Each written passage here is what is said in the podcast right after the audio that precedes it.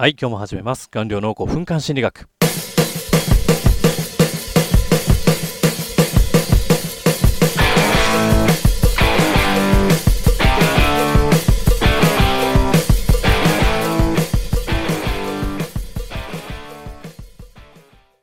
はい、えー、Kindle 作家の顔料です。今日お話しするテーマはですね、この不安の強い人が睡眠不足になる理由2選というテーマでお送りします。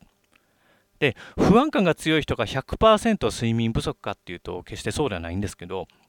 ただ僕自身ですね、このうつ病になった時だとか、その前あたりっていうのは全然眠れない時期が続いてしまっていてですね、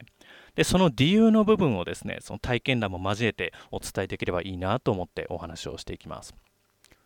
で、不安の強い人が睡眠不足になる理由1つ目が、明日が怖くて布団に入れない。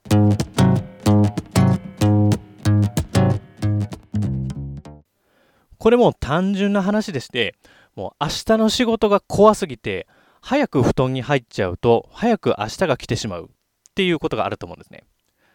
これもう僕も何十年間これずっと続けてましてですね、で、結果ですね、あのー、まあ、眠れなくて結局布団から出てですね、で、読み終わったスラムダンクをペラペラめくったりだとか、その YouTube だとかをダラダラ見ちゃうっていうことにつながりますと。で、結果ですね、この睡眠不足が続くと、当然仕事のパフォーマンスが落ちます。で、記憶力が低下したりだとか、このワーキングメモリが狭まってしまって、で、結果仕事をミスすると。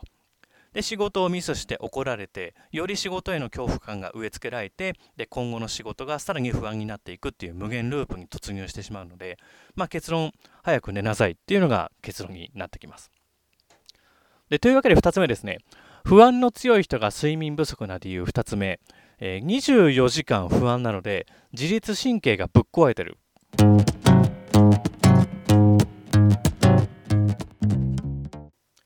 で人間の体の仕組みとしてなんで不安感っていうのが出てくるかっていうとこれ脳からストレスホルモンが出てる時なんですね。このコルチゾールだとかノルアドレナリンというストレスホルモンが出るとですね。この人間の不安感を呼び起こして目の前の脅威に対応しろよっていう命令が出てる証拠なんですね。その結果あの体の反応が活発になって目の前の脅威に対応するっていう体の働きなんですよ。例えばその目の前から例えばそうですね目の前にボールが飛んできたとしてそうしたら避けようと思って危ないと思って避けるじゃないですか。その時っていうのはストレスホルモンが、えー、と反応してるっていうお話であとはその会社で眠い時ですね。でそこにそういった時にその車用携帯がいきなりビーッとなった時にうわーっつって飛び起きる時があると思うんですけども、まあ、そんな時もストレスホルモンが働いてるっていうお話なんですよね。ただ、この繊細な気質な人だとか、その HSP に代表されるような方々っていうのは、まあ、常に人間の反応を気にしてたりだとか、怒られるんじゃないかだとか、あと過去の仕事のミスを常にあの気にしてしまったりだとか、タスクが中途半端になった仕事っていうのをもうずっと気にしちゃってて、結果ずっとストレスホルモンが出まくるっていう話なんですよね。そうすると、あの自律神経でいう交感神経、がずっと活発になってしまってですねあのずっとリラックスができないという状態になるんですよね。で基本的にその交感神経その人間の活動を活発にするための交感神経とあとはあの不安感に苛まれてない時っていうのは基本的にリラックスタイムになりますのでその時に副交感神経というのが働いてその体のダメージだとかを回復するモードに切り替わるっていうのが人間の体なんですよ。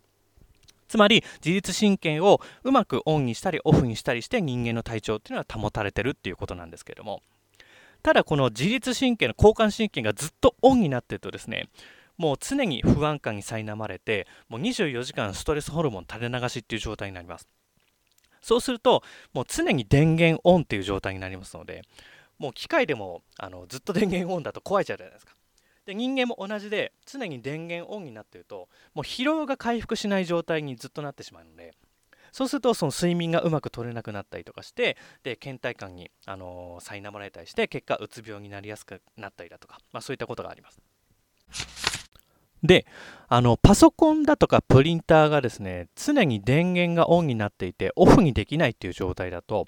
これもう修理センターに電話して修理してもらうと思うんですね。ただ人間がそんな状態、まあ、つまりその常に電源オン状態で電源が切れない疲れが取れないっていう状態だったらですねやっぱりこれもやっぱり修理もしくはまあ修理というかその治療が必要になってくると思うんですね。こういった状態でおそらく精神科だとか心療内科にあの診療してもらいに行くとですねあの警備のうつ傾向があるっていうふうに言われる可能性がもしかしたらあるかもしれないです。でおすすめとしてはもうこんな時はですね潔く仕事を辞めてですねあの傷病手当金っていう申請、あのー、制度があるんですね。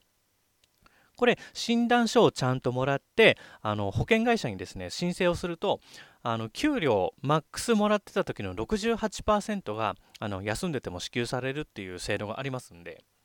僕の場合はこれ仕事を退職して約1年半ですねあのこの傷病手当金で生活をしていたっていうこともありますので、まあ、それによってあの社畜気質が抜けてですねあの人生が回復したっていうことがありますのであの同じような悩みの方はですねちょっと参考にしてみるといかがでしょうかということが、えー、このお話の結論ですね。というわけで、えー、今日のお話は以上です。